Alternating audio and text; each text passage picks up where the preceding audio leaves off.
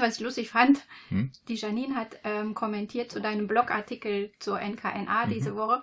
Und dann hat sie geschrieben, oh, ich glaube, ich hoffe, dieses Transsektoral tut nicht weh. Oder das Transsektoral tut ja bestimmt gar nicht weh. ja. Ich wusste, ich wusste, dass der Begriff uns irgendwann nochmal um die Ohren fliegt.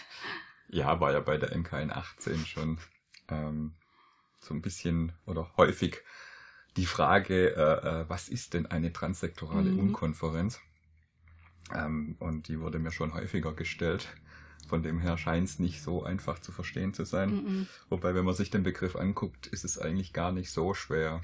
Ja, heißt einfach bereichsübergreifend. Ja. Ja, also dieses Trans heißt einfach hindurch, über, jenseits sogar. Transportiere was. transportieren, Oder trans- transformieren. Genau, transformiere oder Ja, fahre durch den Transit. ja. Genau, einfach nur begriffsübergreifend. Diesmal sind wir ja super transsektoral, sozusagen über über bereichsübergreifend. Wir haben ja die neue Konzepte für neue Arbeit. Diesmal unter dem Dach der Lean Around the Ja. Clock. Das heißt, wir verbinden bereichsübergreifend New Work und Lean. Mhm. wollen uns das mal angucken und mal gucken, ob wir da Brücken bauen können zwischen den beiden Bereichen. Und bei unserer NKNA haben wir ja die äh, vier Sektoren, aus deren Perspektiven wir die Zukunft der Arbeit, möchte ich es jetzt mal nennen, uns genau angucken. Nämlich Mhm. die Kunst, die Politik, die Wissenschaft und natürlich auch die Wirtschaft. Mhm. In 2018 hatten wir ja nur drei Sektoren, Mhm. nur in Anführungsstrichen drei Sektoren. Mhm. Wir hatten die Wissenschaft noch nicht dabei. Das ist jetzt Mhm. nächstes Jahr anders. Genau. Ähm, und warum wir es gemacht haben, weil wir uns einfach die Frage gestellt haben, ähm, was kann, was hat Politik mit Arbeit zu tun, was hat Kunst mit Arbeit zu Mhm. tun ähm, und jetzt auch natürlich, was hat Wissenschaft mit Arbeit zu tun, was Mhm. kann es leisten. Ja. Und wie können wir von den einzelnen Bereichen, aus den Bereichen äh, profitieren? Wo, wo gibt es Schnittstellen? Wo Mhm. können Schnittstellen genutzt werden, um einfach voneinander zu lernen und daraus Verbesserungen zu initiieren? Mhm. Also bauen wir sozusagen Mhm. bei uns drüben die kleinen Brücken und versuchen dann die große Brücke Mhm. ähm, zur Lean Around, Lean Around the Clock zu schlagen. Ähm, und ja, äh, da müssen wir schon mal genau hingucken, was die einzelnen Bereiche ähm, mit denn mit Arbeit zu tun haben. Mhm. Also die Politik, klar, die schafft Rahmenbedingungen und die sind aktuell nicht so optimal, wenn ich ein Nö. Unternehmen ähm, so aufstellen möchte, dass äh, ich bis hin zur Strategie, also nicht nur im operationalen und taktischen Bereich, ähm, Partizipation erlauben möchte, sondern eben auch strategisch ähm, das Unternehmen führen möchte, zusammen mit den Mitarbeitern Mhm. oder die Mitarbeiter alleine sozusagen. Also Ja. dass es keine Ja. Geschäftsführung in dem Ja. klassischen Sinne mehr gibt. Und ähm, da werden wir ja einen Workshop haben, ein Unternehmen, das da was im Moment ausprobiert Mhm. und auch schon umgesetzt hat, nämlich von einer GmbH in eine Genossenschaft zu transformieren. Da bin ich sehr gespannt. Ja. Ähm, wie die das dann gemacht haben und wie dann dort die Entscheidungsprozesse laufen. Aber ja, ähm, das war nicht einfach. Da waren viele Steine aus dem Weg zu räumen. Das war juristisch durchaus äh, ein, ein schwerer Weg, den die da Mhm. gehen mussten. Und da fehlen einfach im Moment- noch die Rahmenbedingungen. Ja, also wie genau. sieht es aus, wenn ich eben keine Geschäftsführung mehr haben Ja. möchte, sondern dass die, äh, dass alle Mitarbeiter mitentscheiden können, aber eben auch alle mit dafür verantwortlich sind, Ja. was passiert. Und da muss man schon mal nochmal genauer hingucken, ähm, wie da die Rahmenbedingungen in Zukunft aussehen Mhm. sollten. Mhm. Und das ist definitiv auch eine Aufgabe der Politik. Definitiv. Ähm, eine weitere Aufgabe sind die Arbeitszeiten. Mhm. die Arbeits, äh, geregelten Arbeitszeiten. Der Guido ist ja Betriebsratsvorsitzender. Genau, er und wenn bei uns. ein Betriebsrat seine ähm, Forderungen und seine Richtlinien umsetzen muss, oder vielleicht, vielleicht nicht muss, sondern will, ähm, dann muss ich an den Arbeitszeiten schlichtweg was rechtlich verändern. Ansonsten habe ich keine Möglichkeit, die Arbeitszeiten flexibel zu gestalten. Sonst bin ich immer in einer Grauzone Mhm, drin. mhm.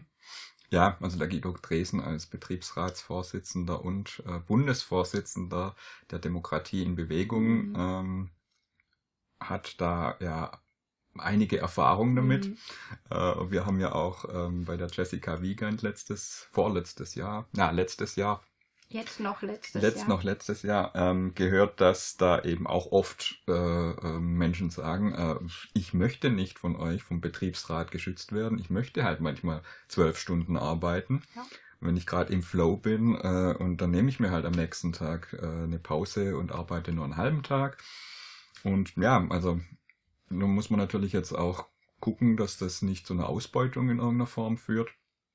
Aber äh, ja, die Rahmenbedingungen, die müssen an der Stelle sicher auch angepasst Mhm. werden.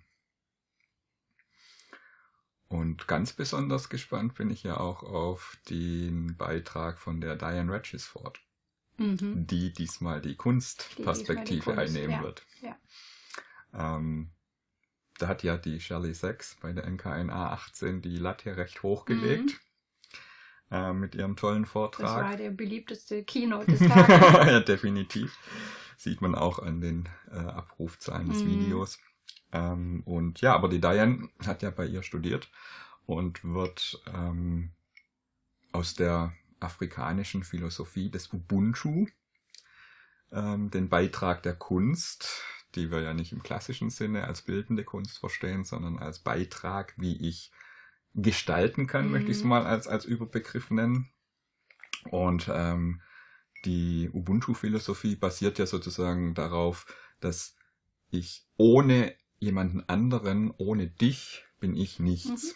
Das heißt, alleine komme ich nicht so Komme arg ich nicht weit. so arg weit, ja. Und das ist halt nicht nur im Leben so, sondern auch im Unternehmen, in Mhm. Organisationen. Ja.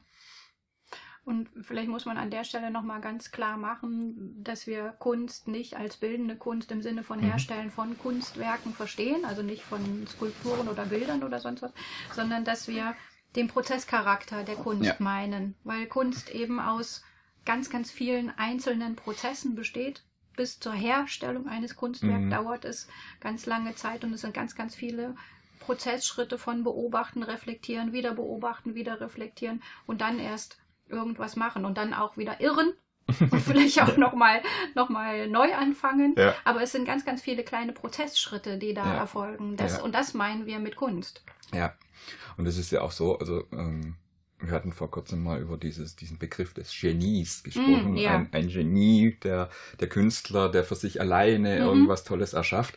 Aber wenn man sich das mal genauer anguckt, ähm, es wird ja zwar Neues erschaffen, aber das kann nur dadurch entstehen, dass es vorher schon Weil ganz mal vieles ja, gab. ja, Ähm, dass ähm, ja Menschen sich vorher schon Gedanken gemacht haben, was ist Kunst und Ja. wie können wir das umsetzen und und und daraus wird das wird wieder neu zusammengesetzt, Mhm. das wird mal auseinander ge, gepuzzelt und dann guckt man mal, wie man das neu zusammensetzen kann. Da entsteht dann auch Neues, Mhm. aber das hätte alles nicht entstehen können, wenn nicht vorher schon was da ja, gewesen wäre. exakt. Ja, ja. Und diesen Gestaltungsprozess, den haben wir eben nicht nur in der Kunst. Und Beuys hat ja auch gesagt, jeder Mensch ein Künstler. Ähm, diesen, diese Gestaltungsprozesse haben wir täglich Mhm. in unserem Leben. Ja, ja. Und was vielleicht nochmal wichtig ist, ist dieser Geniebegriff. Ich weiß nicht, welcher äh, Intellektuelle das war, aber irgendjemand hat mal gesagt, dieses Genie, dieses Konstrukt, das ist ein Unfall in der Geschichte. Und ich glaube, das ist auch so, weil daraus ergeben sich ganz, ganz viele absurde Sachen, die ähm, zu Hierarchien und zu Machtmissbrauch führen Mhm. weil sich eben Menschen als ein Genie, als etwas Übergeordnetes verstehen, Mhm. ähm, wird es halt missbraucht und in der Kunst ist es halt immer das Kunstgenie, was irgendetwas Ja. Tolles erschafft. Naja, Und auch da ist, kommen wir dann zum, zum Vortrag von der Diane zurück. Mhm. Ohne die anderen wären auch die Ja. Künstler nichts. ja, genau. Also, ja, da gibt es dann auch nicht das Einzelgenie, was aus dem Nichts heraus sozusagen irgendwas erschafft. Mhm. Ja, und dann haben wir ja auch noch die Wissenschaft. Da bin ich Zum ja auch Glück. sehr gespannt. Zum ja, die äh, diesen Gestaltungsprozess ähm, begleitet und mal genauer hinguckt, wie da die, die Prozesse bei den Menschen ablaufen. Wir haben ja einen Soziologen da, Mhm, den Den Hanjo. Hanjo Gerks, ähm, der den tollen Vortragstitel äh, uns geschickt hat, Netzwerke brauchen Hierarchie. Mhm. Ähm, er wird ja Anfang nächsten Jahres ähm, zu seiner Forschung, die er da im Moment auch anstellt, äh, zum Thema Ambidextrie ein Buch schreiben. Ja, Da bin ich dann ja. gespannt. Das wird er sicher dann bei der Veranstaltung anteasern. ähm, was er ja. da zum Thema Ambidextrie zu sagen Mhm. haben wird. Was ja perfekt in unsere, äh, in unsere Veranstaltung passt. Mhm. Ist ja übertitelt mit New, New Work versus Old Work, Fragezeichen. Und ähm, ja, wir wollen ja da einfach auch mal die Frage stellen, ist alles Alte denn so schlecht und alles Neue denn so toll? Oder kann man da nicht aus beiden Welten, und da wären wir beim Thema Ambidextrie, Mhm. Dinge einfach verbinden? Ja. Ambidextrie ist natürlich auch wieder wie transsektoral wieder ein super toller abstrakter Begriff, den niemand versteht. Ambidextrie bedeutet beidhändig. Ich mache Genau. etwas mit beiden, ich kann etwas mit beiden mit Händen links machen. und mit rechts Ja. Ja, ja. Also es geht um das Thema sowohl als auch. Es geht nicht um das Genau. Ausgrenzen entweder oder, sondern es geht um sowohl als auch. Mhm.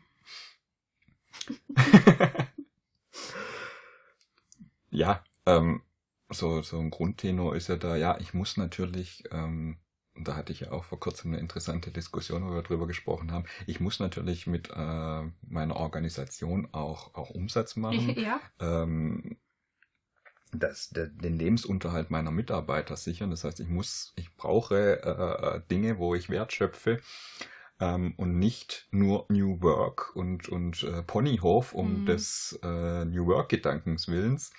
Ähm, und wir organisieren uns dann selbst zu Tode und vergessen dabei aber, dass wir nebenher irgendwas produzieren, Ja, erschaffen, ja. programmieren, machen, tun müssen. Ja.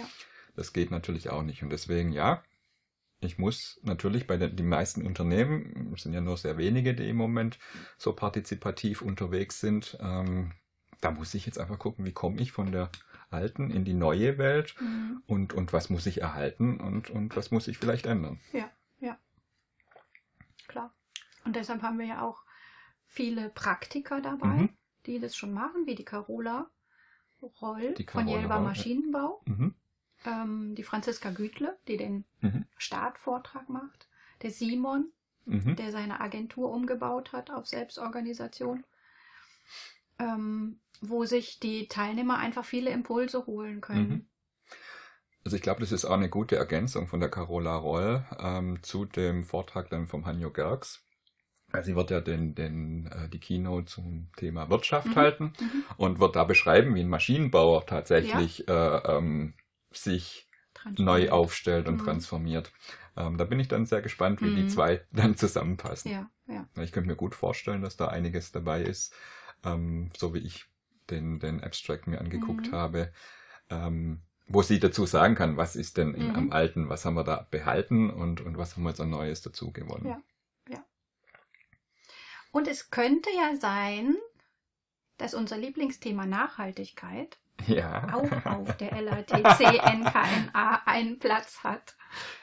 Ja, muss, muss es ja haben. Muss es haben, Muss es ja klar. haben. Das, ähm, das hatte es ja auch ähm, bei der NKNA 18. Ich meine, wir haben es im Circular House Ja. damals Ja. gemacht, die sich sehr mit äh, Kreislaufwirtschaft. beschäftigen. Und ja, auch auf der Lean Around the Clock und auf der NKNA wird die Nachhaltigkeit ein, ein Thema sein. Das ist ja auch unser Kernthema, eines unserer drei Kernthemen bei den Kulturkomplizen, eben die öko-soziale ähm, Nachhaltigkeit, ohne die Ökonomie dabei zu vergessen.